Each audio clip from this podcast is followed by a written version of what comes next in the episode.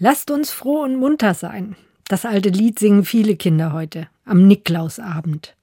Als unsere noch klein waren, haben wir dabei die Schuhe vor die Tür gestellt, frisch geputzt, versteht sich.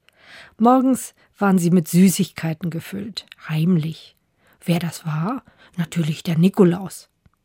Den gab es tatsächlich. Vor rund 1700 Jahren war er Bischof von Myra, einer, dem nicht egal war, wenn es Menschen schlecht ging.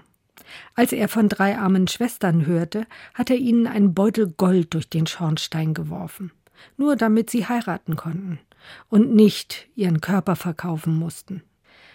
Der Geldbeutel landete genau in ihren Schuhen, die am Herd zum Trocknen standen.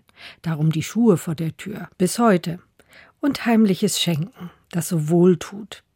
Eine gesegnete Nacht wünscht Anke Merscher Schüler, Pastorin in Hannover.